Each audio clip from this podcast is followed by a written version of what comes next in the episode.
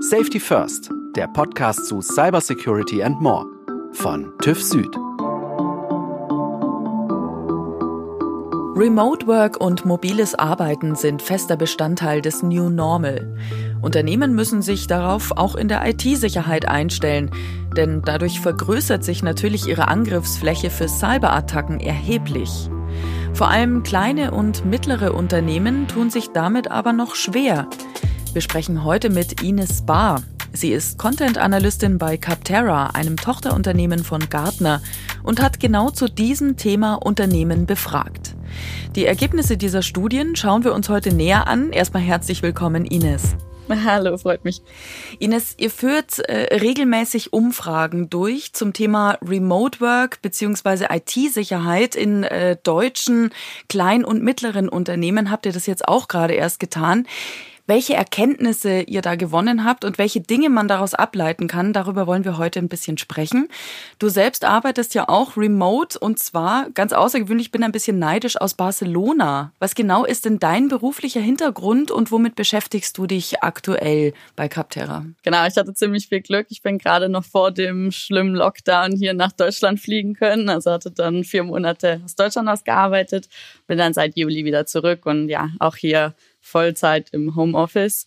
Genau, ich arbeite seit vier Jahren bei Capterra. Äh, kurz zu Capterra, das ist eine Vergleichsplattform für Software. Also wenn Unternehmen auf der Suche sind nach der passenden Software, können sich hier Produktprofile durchlesen, verschiedene Programme miteinander vergleichen und auch Nutzerbewertungen lesen. Und im März, also mit Beginn der Krise, musste Capterra, genauso wie ja jedes andere Unternehmen weltweit auch, aufrissen, was die IT-Sicherheit angeht im Homeoffice, da auch Capterra die ganzen Mitarbeiter ins Homeoffice geschickt hat. Aber ja, viele Unternehmen hier waren komplett überrumpelt und haben sich eben nicht so viel um die IT-Sicherheit gekümmert. Also es wirklich ging alles von einem Tag auf den anderen. Was ich bei Capterra mache, ich für Studien durch, die also den Stand der Digitalisierung und der Cybersicherheit in Unternehmen untersuchen und dann schreibe ich Tipps darüber auf unserem Blog, also äh, vor allem Tipps für kleine und mittelständische Unternehmen, wie die mit relativ einfachen Maßnahmen die IT-Sicherheit in ihrem Unternehmen verbessern können.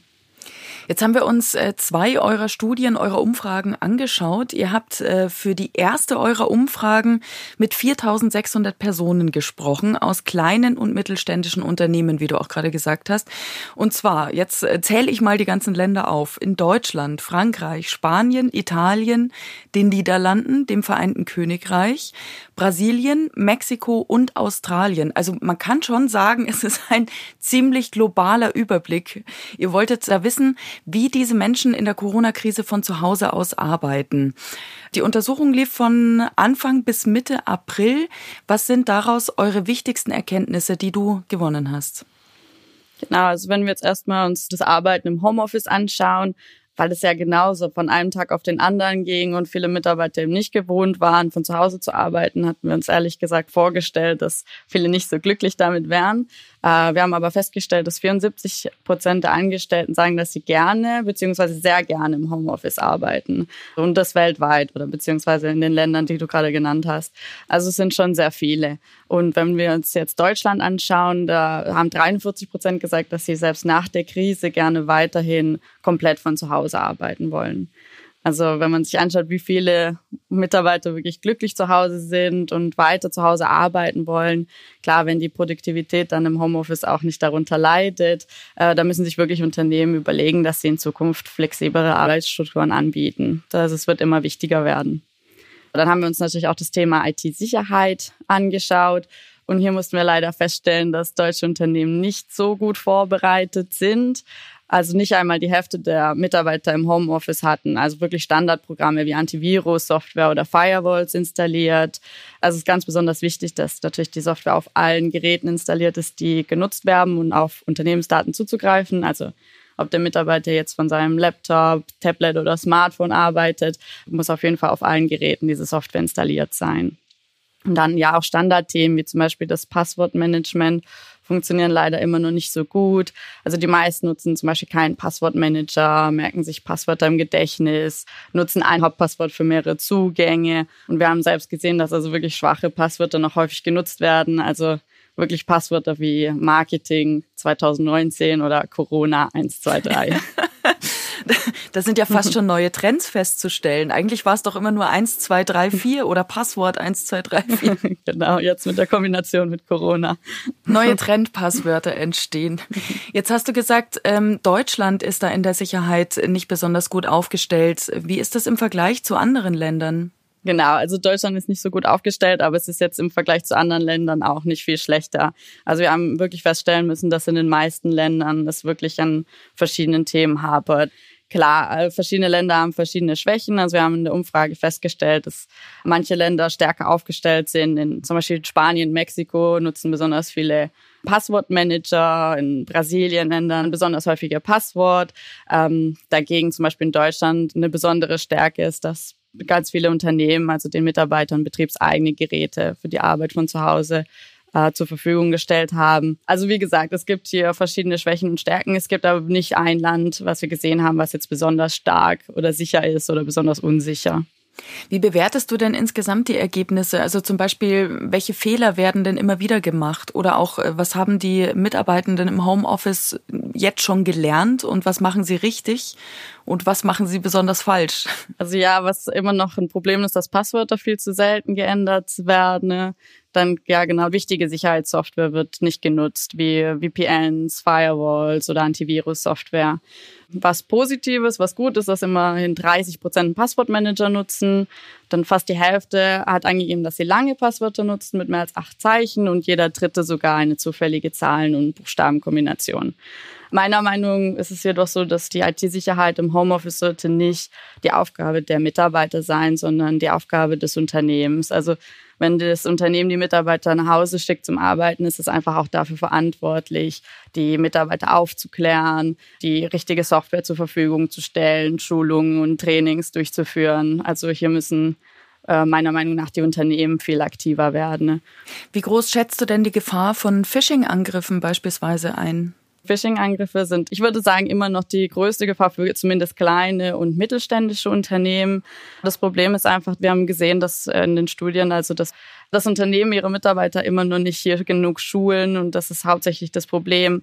Und Phishing ist einfach auch jetzt in der Krise, also es, die Krise wird genutzt, also auf gemeine Weise, um dann Mitarbeiter reinzulegen. Zum Beispiel, wenn, wenn du dir jetzt vorstellst, dass du eine E-Mail bekommst mit der Betreffszeile wichtige Sicherheitsmaßnahmen, um das Übertragungsrisiko von Corona im Büro einzudämmen. Und dann hast du zum Beispiel einen Link mit einer PDF-Datei und da sind dann anscheinend die, diese Maßnahmen drin, ja, dann Frage an dich, gibt es da eine Wahrscheinlichkeit, dass du auf diesen Link klicken würdest? Ich wahrscheinlich persönlich nicht, aber ich kann schon sehr gut nachvollziehen. Es ist ja jetzt auch sehr viel, ähm, also was früher vielleicht im Intranet stand äh, eines Unternehmens, steht jetzt eben in einer E-Mail oder wird per E-Mail mit Anhang verschickt. Also es ist schon nachvollziehbar, dass da die Mitarbeitenden äh, drauf reinfallen, mehr oder weniger. Wie hoch schätzen denn die Mitarbeitenden laut eurer Umfrage selbst dieses Risiko ein? Wir haben hier IT-Entscheider befragt in kleinen und mittelständischen Unternehmen wie oft in, auf Phishing-E-Mails äh, geklickt wird. Und tatsächlich haben 70 Prozent angegeben, dass sie also noch nie auf einen Link geklickt haben oder auch niemanden im, im eigenen Unternehmen kennen, der das schon mal gemacht hat. Ja, das muss man aber natürlich so sehen, dass 30 Prozent das doch gemacht haben. Also es, die Zahl ist ziemlich hoch. 30 Prozent ist eine wahnsinnig hohe Prozentzahl, wenn man bedenkt, wie schlimm die Auswirkungen sind. Also gerade für, für kleine Unternehmen, die sich dann schwerer von den Angriffen erholen können, ist das natürlich, also hier muss auf jeden Fall noch viel, viel mehr gemacht werden. Mit Mitarbeiterschulung natürlich, aber hier kann auch also Software eingesetzt werden, Software für die E-Mail-Sicherheit. Ähm, wir haben gesehen, dass also wenn ein Unternehmen E-Mail-Sicherheitssoftware einsetzt, dass dann das Risiko auf eine Phishing-E-Mail zu klicken dreimal weniger ist. Also klar, die Software sortiert natürlich vorher gefährliche E-Mails aus. Also die Mitarbeiter erhalten einfach weniger E-Mails, die gefährdet sind. Und dann genau, wenn diese dann auch noch geschult sind, dann können sich Unternehmen eigentlich ziemlich einfach, sage ich mal, absichern. Jetzt hattest du schon gesagt, in dieser Befragung habt ihr die IT-Entscheiderinnen gefragt ähm, wie hoch sie dieses Risiko einschätzen oder beziehungsweise welche Erfahrungen sie selbst ähm, schon mit Phishing-Mails gemacht haben. Und du sagst, 70 Prozent sagen, die haben noch gar keine Erfahrungen gemacht. Leitest du daraus auch so ein bisschen ab, dass das eventuell nicht ganz so ernst genommen wird, die Thematik? Ja, auf jeden Fall. Also ich glaube, das ist ein Hauptproblem in Deutschland. IT-Entscheider, aber auch Inhaber sind sie noch nicht genau bewusst über die Gefahren und nehmen sie noch nicht ernst genug. Man denkt dann auch oft in einem kleinen Unternehmen, ja, wir sind jetzt eh nicht so interessant für Angriffe oder auch, wir können dann eh nicht so viel machen, die Angriffer sind so geschickt, aber so ist es nicht. Also großen Unternehmen, die sind natürlich ein begehrteres Ziel für Cyberangriffe. Die können sich aber auch viel schneller davon wieder erholen. Und selbst wenn kleinere Unternehmen weniger angegriffen werden, das Schlimme ist, die Auswirkungen sind sehr fatal. Also wenn dann Kundendaten gehackt werden oder Kreditkarteninformationen von Kunden, dann führt das einfach dazu, dass die Kunden der, dieser Website oder dem Unternehmen nicht mehr vertrauen und dann zum Kundenverlust, was dann ein kleines Unternehmen schwer verkraften kann. Und viele Cybertechen haben dann wirklich fatale wirtschaftliche Folgen und davon können sich dann kleine Unternehmen nicht mehr erholen. Also ich verstehe, dass vielleicht manche Unternehmen denken, okay, wir sind klein, wir werden nicht so häufig angegriffen, aber man muss doch immer im Auge behalten, ne, dass die Auswirkungen, wenn es dann doch passiert, so fatal sind, dass man das auf jeden Fall vermeiden muss. Und die Gefahren werden vor allem immer größer. Also gerade jetzt in der Krise, äh, diese Umfrage habt ihr im Februar durchgeführt bei den äh, IT-Entscheiderinnen und Entscheidern. Das heißt, das war ja eigentlich noch vor dem großen äh, Krisen-Highlight in diesem Jahr, das wir alle erleben durften. Jetzt im Nachhinein, wenn man diese Umfrage jetzt nochmal durchführen würde, die Bedrohungen haben zugenommen. Wie glaubst du, würde sie jetzt ausfallen? Die Themen sind auf jeden Fall wichtiger. Also wir haben gesehen, dass gerade auf der Capterra-Webseite, dass jetzt nach vielen Softwarekategorien gesucht wird. Also es gab wirklich einen starken Anstieg im März äh, nach gerade Kategorien wie VPN-Software, Firewalls, äh, also Sicherheitssoftware im Allgemeinen. Gerade zu Beginn der Krise wurde stark in Sicherheitssoftware investiert, aber auch in Software allgemein. Also natürlich viel mehr noch in Videokonferenzsoftware und Software zu, Zusammenarbeit. Also wir können immer noch sehen, dass natürlich Sicherheitssoftware immer noch so eine Nebenrolle spielt, aber das Bewusstsein ist auf jeden Fall gewachsen durch die Krise. Glaubst du denn persönlich, dass es mit der Software im Grunde schon getan ist oder braucht es einfach insgesamt noch mehr? Braucht es mehr Experten im Unternehmen beispielsweise? Mehr Ansprechpartner, mehr Schulungen? Auf jeden Fall. Also gut, mehr Ansprechpartner und Experten ist natürlich schwierig umzusetzen. Das wäre natürlich ideal, aber viele kleinere Unternehmen haben jetzt hier nicht das Budget. Es muss aber auch nicht sein. Also es gibt wirklich Software, die man auf jeden Fall haben sollte, aber dann gibt es auch ein paar Tipps und Tricks, die, die jeder, jedes Unternehmen umsetzen kann. Also da muss man jetzt, jetzt auch nicht der größte Experte sein, würde ich mal sagen. Es ist wichtig, dass man genau festgelegt hat, wer zuständig ist. Die ganze Software muss natürlich immer aktuell gehalten sein. Es ist wichtig, Sicherheitspatches zeitnah einzuspielen. Und ähm, Backup zum Beispiel, das Backup ist natürlich A und O für die IT-Sicherheit. Wenn man dann angegriffen wird, dann aber alle Daten zum Beispiel am Tag vorher gesichert hat, dann ist der Ausfall ja oder der Schaden doch nicht so hoch. Also es gibt auch ein paar Maßnahmen, also da braucht man jetzt auch keine Experten dafür. Die können kleine Unternehmen also wirklich äh, selber gut umsetzen. Ne? Und ja, weil ich verstehe natürlich, dass das Budget da hier oft ein Problem ist und es gibt auch viele kostenlose Software oder zumindest kostenlose Testversionen. Also hier kann man echt ausprobieren, kann mal einen Monat was kostenlos ausprobieren und schauen, ob das dann zu einem passt, ob das für das Unternehmen äh, sinnvoll ist und ob sich dann die Investition lohnt. Damit wir das nochmal ganz konkret und deutlich sagen, welche Bedrohungsszenarien sollten denn aus deiner Sicht die Verantwortlichen am meisten vor Augen haben? Also was sind denn ganz konkret die größten Gefahren durch Cyberangriffe derzeit und was riskieren die Unternehmen, die sich nicht ausreichend dagegen wappnen? Also bei einen kleinen und mittelständischen Unternehmen würde ich auf jeden Fall IT-Entscheidern raten oder auch Inhabern raten, dass sie sich auf Fehler konzentrieren, die von ihren Mitarbeitern gemacht werden können wie gesagt, also das Phishing ist einfach ein, immer noch ein großes Problem und es bleibt weiterhin eine größte Gefahr, genauso wie zum Beispiel der Chefbetrug. Also beim Chefbetrug gibt sich der Angreifer als Chef oder als eine verantwortliche Person im Unternehmen aus und erteilt dann sozusagen einen Auftrag. Also das kann dann so aussehen, dass der Angreifer eine E-Mail schreibt an einen Mitarbeiter aus der Finanzabteilung und sagt, wir wollen ein wichtiges Unternehmen im Ausland kaufen. Es ist aber sehr wichtig, dass wir das Thema diskret behandeln und ich suche Sie dafür aus, weil Sie immer nur so eine gute Arbeit geleistet haben und ich bitte Sie, sich um die finanziellen Details zu kümmern. Sowas. Und der Mitarbeiter, der fühlt sich dann geehrt und geschmeichelt, dass er dafür ausgesucht wurde und äh, im schlimmsten Fall überweist er dann einen hohen Geldbetrag ins Ausland. Das sind Fehler, die können vermieden werden durch eben Training und äh, das sind einfach noch Fehler, die in kleinen Unternehmen am schlimmsten sind und die im Auge behalten werden sollten.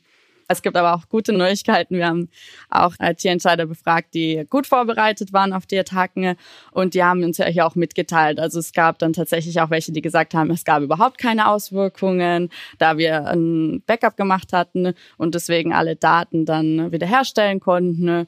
Also wie gesagt, es kann wirklich durch durch einfache Maßnahmen und durch eine gute Vorbereitung können dann hier, selbst wenn man dann wirklich attackiert wird, kann man dann die IT schnell wiederherstellen. Ich denke, das ist etwa zwei Jahre her, als die niederländische Filmkette Pathé so einem Chefbetrug ähm, zum Opfer gefallen ist. Da hatten zwei Mitarbeitende 21 Millionen Euro weiter überwiesen. Da war damals vom sogenannten CEO-Fraud, also vom Chefbetrug, die Rede. Man sieht also, es kann ziemlich jedem passieren. Ja, man fühlt sich dann geschmeichelt, dass man vom Chef ausgewählt wurde, so eine große Aufgabe zu übernehmen. Und äh, ja, es kann einfach ja jedem passieren, genau. Wenn wir jetzt nochmal zurück zum Thema Remote Work gehen, darüber haben wir am Anfang bei eurer ersten Studie gesprochen. Das mobile Arbeiten ist ja sehr schnell zu unserem ganz normalen neuen Arbeitsalltag geworden. Und wie es jetzt aussieht, könnte das ja auch noch eine längere Zeit so bleiben. Vor allem, weil auch die Mitarbeitenden eben ja selber sagen, dass ihnen das eigentlich ganz gut gefällt und dass sie sich auch in Zukunft vorstellen können, von zu Hause aus zu arbeiten. Wie sieht denn da insgesamt ein gutes IT-Sicherheitskonzept für Unternehmen aus, speziell für die kleinen und mittelgroßen? Ja, also hier muss man sagen, dass sich die IT-Sicherheitskonzepte im Homeoffice eigentlich nicht von denen im regulären Bürobetrieb unterscheiden. Es werden genau die gleichen Richtlinien eigentlich gebraucht und die gleichen Software. Also hier gibt es wenig Unterschiede. Klar, wie, wie gesagt, wenn natürlich die privaten Geräte genutzt werden zum Arbeiten, was jedoch vermieden werden sollte im Idealfall. Aber wenn das dann doch dazu kommt, muss man natürlich hier das private Gerät, muss man zum Beispiel ein VPN installieren, um sich sicher in, ins Internet einzuwählen. Man sollte privates und geschäftliches getrennt halten was vielleicht besonders wichtig wird, jetzt wenn man im Café oder im Zug ausarbeitet, dass man den Laptop auch immer sperrt, nur vertrauenswürdige WLAN-Netze nutzt und klar, die VPN-Verbindung, die ist auf jeden Fall wichtig.